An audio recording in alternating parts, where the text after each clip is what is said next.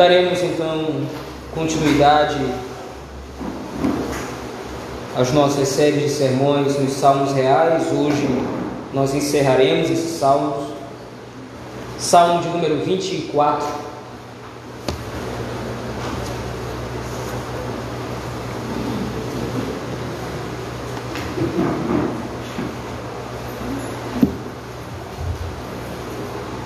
Salmo 24.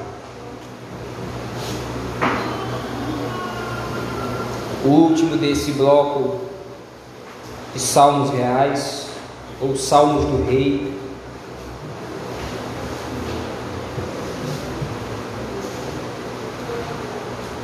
Assim diz a palavra do Senhor. Salmo de Davi. Ao Senhor pertence a terra e tudo o que nela se contém, o mundo e os que nele habitam. Fundou a ele sobre os mares e sobre as correntes a estabeleceu. Quem subirá ao monte do Senhor? Quem há de permanecer no seu santo lugar? O que é limpo de mãos e puro de coração, que não entrega a sua alma à falsidade, nem jura dolosamente este obterá do Senhor a bênção e a justiça do Deus da sua salvação.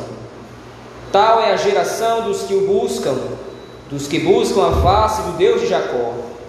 Levantai, ó portas, as vossas cabeças, levantai-vos, ó portais eternos, para que entre o Rei da Glória. Quem é o Rei da Glória? O Senhor forte e poderoso, o Senhor poderoso nas batalhas. Levantai, ó portas, as vossas cabeças, levantai-vos, ó portais eternos, para que entre o Rei da Glória. Quem é esse Rei da Glória? O Senhor dos Exércitos. Ele é o Rei da Glória. Oremos ao Senhor nesse momento. Poderoso Criador, Pai, Filho e Espírito, em Teu nome, ó Altíssimo, oramos nesse momento. Dirigimos os nossos corações à Vossa Majestade nesse momento, clamando que o Senhor, pelo poder de Seu Espírito, nos abra os olhos a fim de ver a Tua palavra e entendê-la. Tem misericórdia de nós, Senhor, nesse momento, nos instrui. Pastoreia-nos pelo texto sagrado.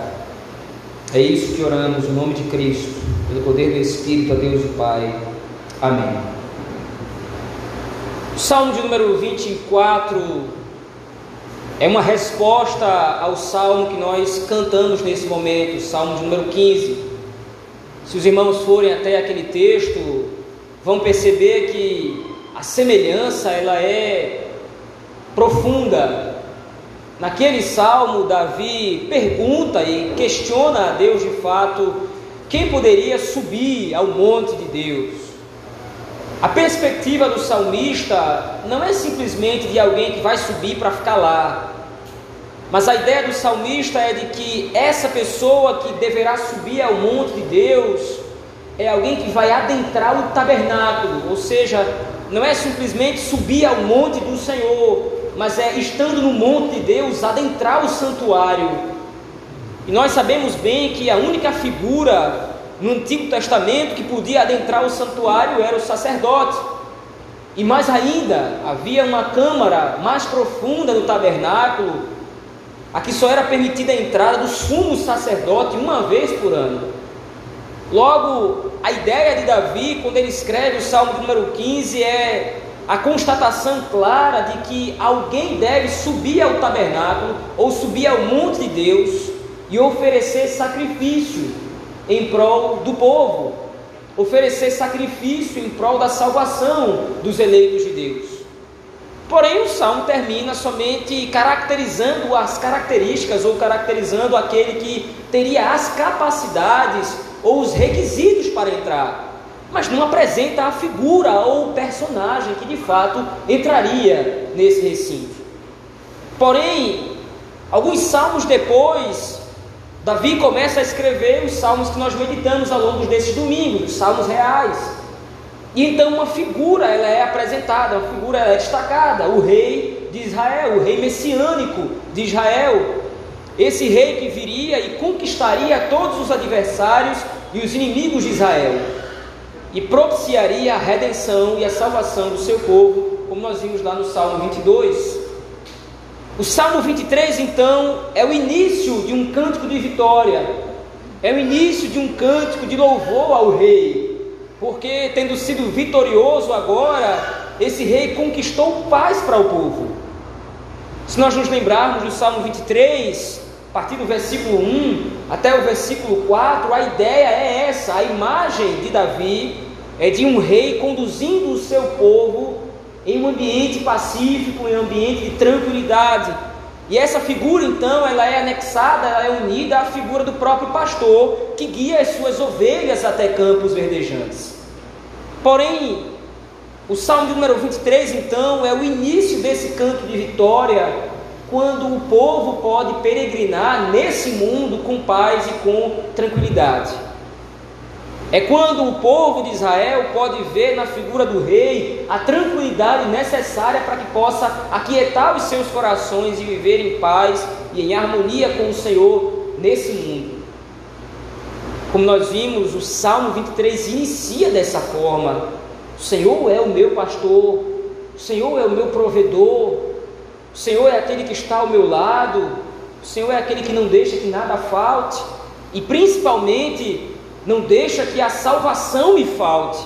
O principal e maior bem, conforme vimos no domingo passado. Porém, o Salmo de número 24 agora é uma intensificação de todos os benefícios adquiridos nos salmos anteriores, porque a tranquilidade e a paz que o rei conquista para o seu povo não pode ser somente algo acabado nessa vida. O apóstolo Paulo diz isso: olha, se nós vivemos apenas para esse mundo, se nós vivemos apenas para essa vida, nós somos os mais miseráveis do homem, porque claramente esse mundo está em transição, esse mundo está ruindo, esse mundo está acabando, esse mundo vai falir, esse mundo vai ser destruído pelo Senhor, porque é um mundo corrupto, um mundo rebelde. O mundo precisa ser restaurado, e para que haja restauração, em primeiro lugar, é necessário que haja um fim. Então, o final da jornada do crente não é essa vida, final da jornada do crente não é esse mundo, não é o aqui e o agora.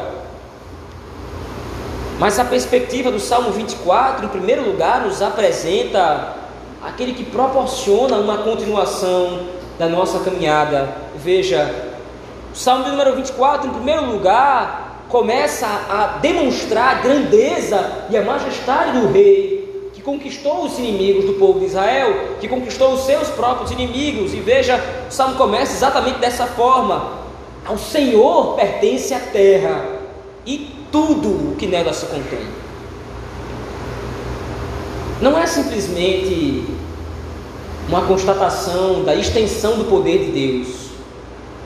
Nós sabemos quando os salmistas querem fazer isso, eles narram quando o Senhor é poderoso, se você quer ter um exemplo disso, você pode ler o Salmo 139, e ali está clara a demonstração do poderio do Senhor, da majestade de Deus, do seu domínio sobre todas as coisas.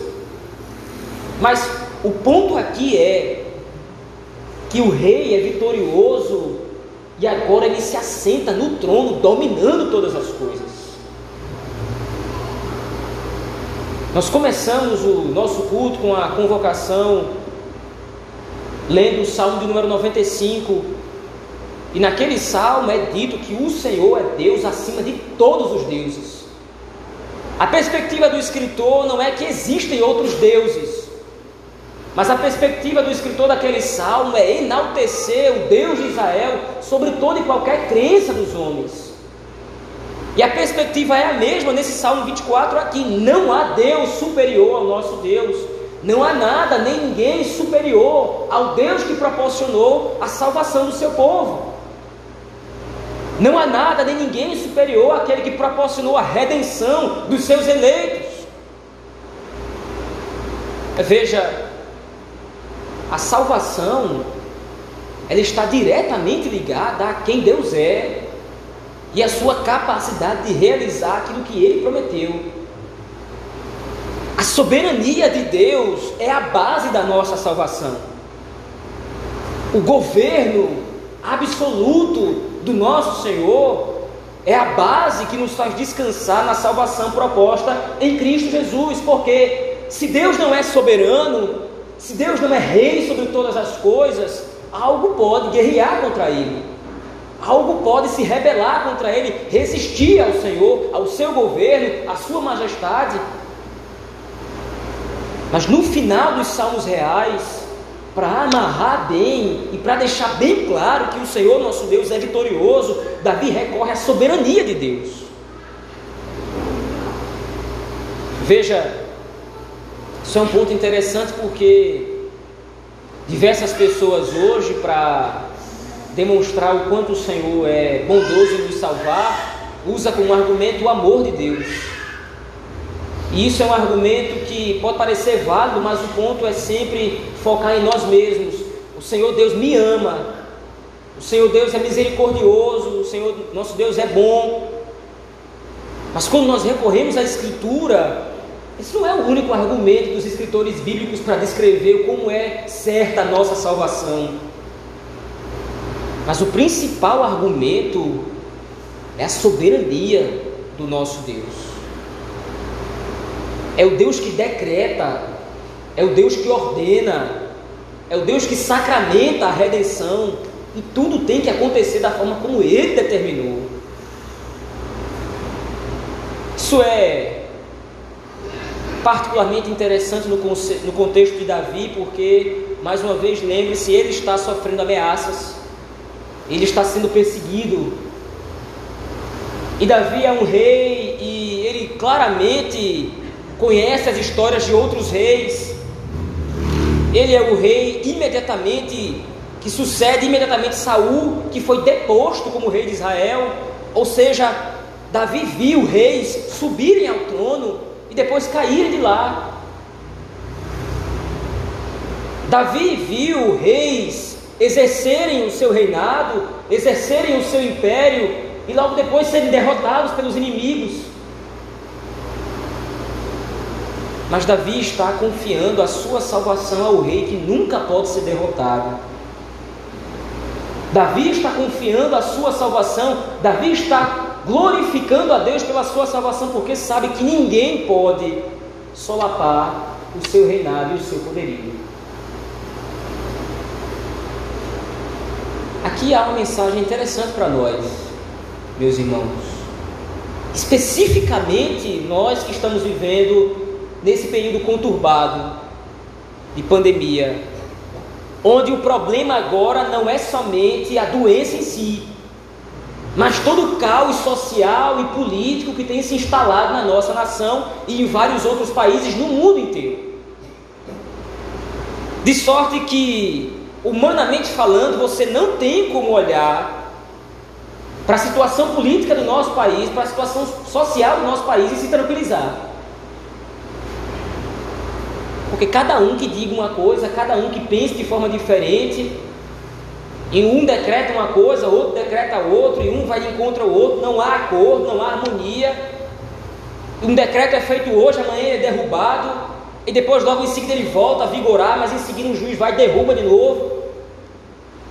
Isto é, nós vivemos num mundo cujas lideranças se erguem e caem rapidamente. E pior do que isso é que, mesmo diante dessa instabilidade, muitas pessoas colocam os seus corações nos políticos e nos governantes. E quando todos, por exemplo, nos Estados Unidos achavam que Donald Trump tinha sido eleito e por causa disso agora os Estados Unidos vai triunfar e vai prosperar, e colocaram o seu coração nesse governante, acontece alguma coisa e ele é deposto e agora ele não é mais o presidente, é outro. E essa situação pode ocorrer também no nosso país, independentemente de quem seja o candidato, o ponto não é esse. Mas o ponto é que se nós olharmos para esse mundo, a fim de depositar o nosso coração e a nossa esperança nos homens desse mundo, nas coisas dessa vida, nós não temos segurança. Nós não podemos ter certeza. Isso é um problema porque cada vez mais, basta você pesquisar na internet, cada vez mais você vê cristãos e evangélicos até colocando as suas esperanças na política. É o dia inteiro discutindo sobre política e parece que não tem outro assunto na boca. O Senhor Jesus Cristo fala: onde está ali, onde estiver o seu tesouro, vai estar lá o seu coração. Parece que infelizmente o coração de muitos crentes está exatamente na política, mas veja Davi começa o salmo de número 24, que é o salmo que encerra a vitória do rei, dizendo: Ao Senhor pertence a terra e tudo que nela se contém. É aquele que não tem o seu governo impeachmentado. É aquele cujo governo não falha. É aquele que vai exercer para sempre o seu governo a sua majestade, o seu domínio nunca terão fim. E é nessa esperança que Davi ancora a sua salvação. Davi deposita a sua fé no único e verdadeiro Rei e Senhor sobre todas as coisas. E então ele continua o salmo. Porque Deus é o soberano sobre todas as coisas, que Ele é o Criador de todas as coisas. Veja o versículo 2. Fundou a ele sobre os mares e sobre as correntes, a estabeleceu. A soberania de Deus está diretamente conectada e ligada ao fato de que Ele é o Criador. Ele sustenta todas as coisas, porque foi Ele quem criou todas as coisas. E todas as coisas estão ordenadas de acordo com a Sua vontade e com o seu poder. É interessante mais uma vez nós repescarmos a nossa que nós discutimos agora há pouco sobre os governos desse mundo, governos transitórios, governos instáveis. Por que, que são instáveis? Porque nada está sob seu controle. Mas aí Davi liga então essa perspectiva do Deus soberano, do Deus criador, à obra da salvação. Veja o versículo 3 em diante. Agora ele louva o rei pela salvação.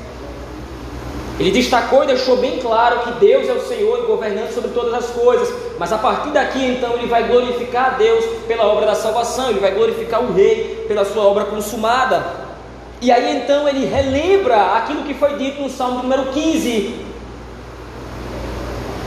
a necessidade de alguém que suba ao monte do Senhor, a necessidade de alguém perfeito, alguém imaculado que suba até o monte do Senhor Ofereça sacrifício e esse sacrifício seja suficiente para salvar o seu povo eleito. E a pergunta é a mesma: quem subirá ao monte do Senhor? Quem há de permanecer no seu santo lugar? E a resposta é a mesma resposta do Salmo número 15. Alguém perfeito, alguém reto, Veja, o ponto aqui, mais uma vez, não é requisitos, porque humanamente falando, alguém poderia olhar para esse texto e dizer: Bom, eu nunca matei ninguém, então sou puro de mãos, ou sou limpo de mãos.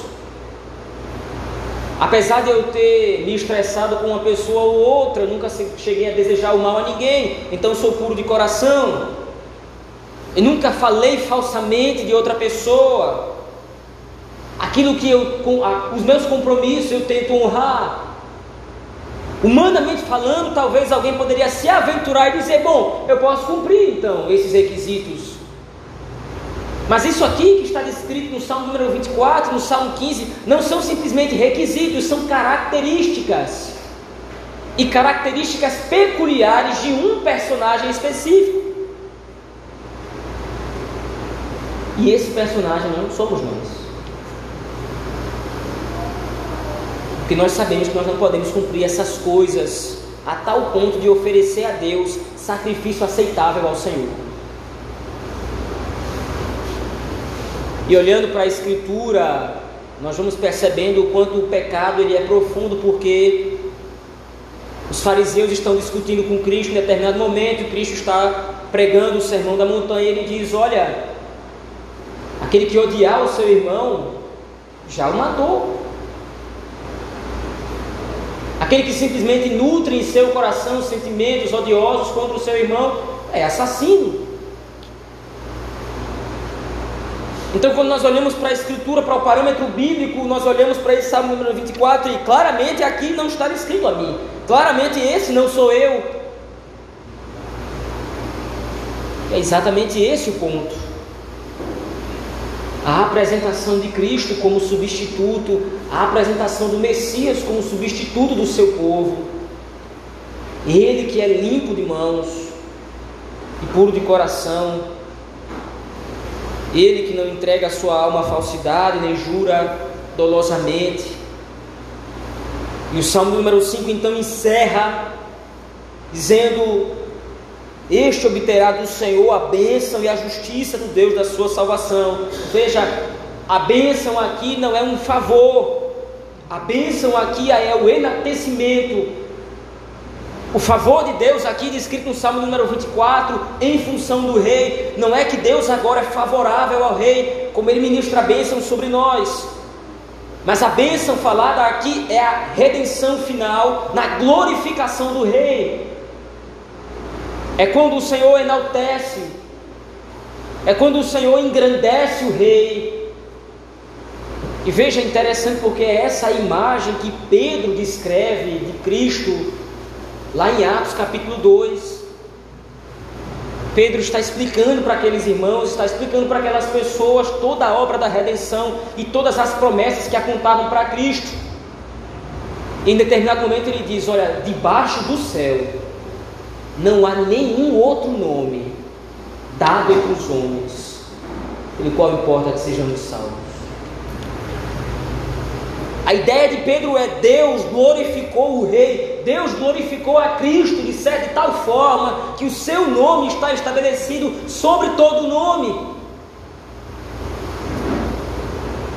E ao nome de Cristo, e diante da sua presença deverá se dobrar todo o joelho, e toda língua deverá confessar que Cristo Jesus é o Senhor, para a glória de Deus Pai. E frente a isso, então, o salmo vai se encerrando. Mas no verso do número 6, veja, no versículo de 7 a 10, é a glorificação, é o cântico de exaltação final. É quando o rei agora entra no seu reino, no seu palácio. E a figura aqui é uma figura muito comum no Antigo e no Novo Testamento, que é quando o rei saía para as campanhas de guerra, e quando ele retornava vitorioso, então ele era recebido com louvor e com exaltação pelo seu povo. É o rei general que sai para a guerra, que sai para a batalha, ele está voltando agora, e todo o povo então vai para a porta da cidade receber o rei com brado de glória, com louvor e com exaltação. Mas entre o versículo 5 e o versículo 7 há o versículo 6 que é interessante. Veja, Davi está descrevendo a imagem do rei de Israel, do rei que é vitorioso, do Messias que triunfou sobre os inimigos. Mas ele agora para o texto e volta-se diretamente ao povo. Tal é a geração dos que o buscam, dos que buscam a face do Deus de Jacó. É interessante porque o versículo 6, naturalmente, vem imediatamente depois da descrição daquele que vai subir ao monte do Senhor. E o ponto é: como todo cortejo, o rei vai à frente e o povo vai atrás. Veja, a descrição do verso 3, a pergunta do verso 3 é quem subirá ao monte do Senhor. O verso 4 e 5 estabelecem as características, das, as características daquele que vão subir ao monte de Deus. E no versículo 6 o que diz o texto? Tal é a geração dos que o buscam. As características agora não se aplicam somente ao rei, mas elas são aplicadas agora à geração do rei e a todos os que o buscam. O ato de subir ao monte de Deus agora não é somente algo peculiar ou particular do rei perfeito, mas agora todo o povo ganha o favor de adentrar a presença de Deus. de adentrar a presença do Senhor. Tal é a geração dos que o buscam, dos que buscam a face do Deus de Jacó. Versículo 6 começa: É assim que é a geração do povo de Deus. E aí então dá início, dá-se início ao cortejo do versículo 7 em diante.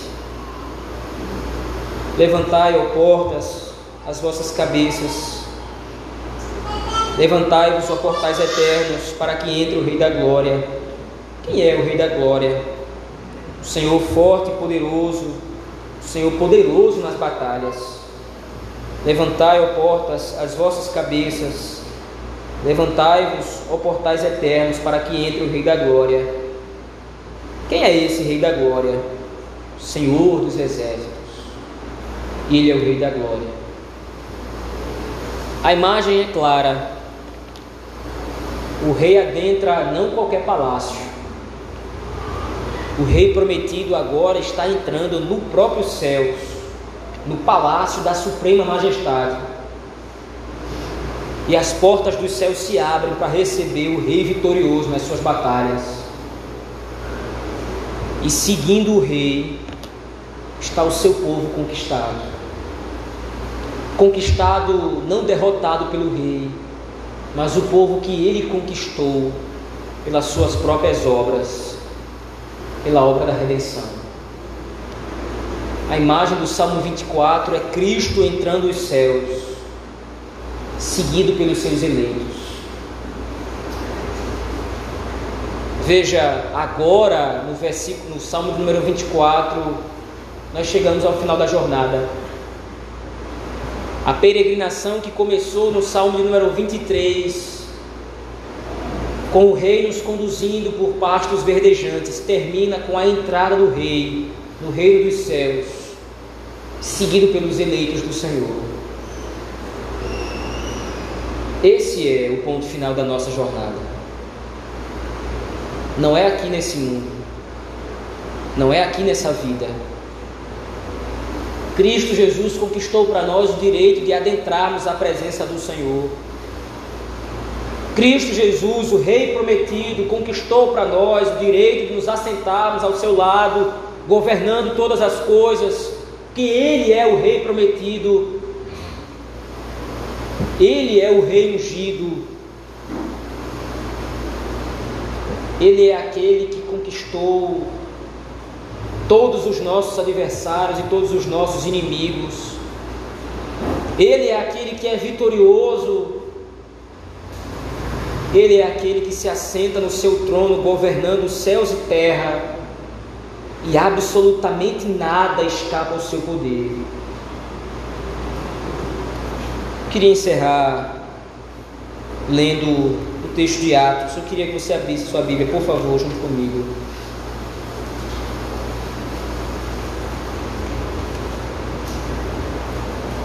Texto de Atos.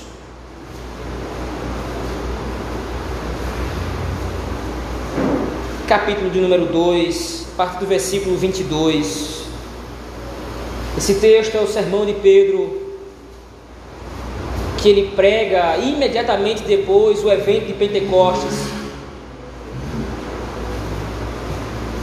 O sermão que Pedro prega explicando o cumprimento das profecias que o próprio Cristo realizou, prometendo a descida do Espírito Santo.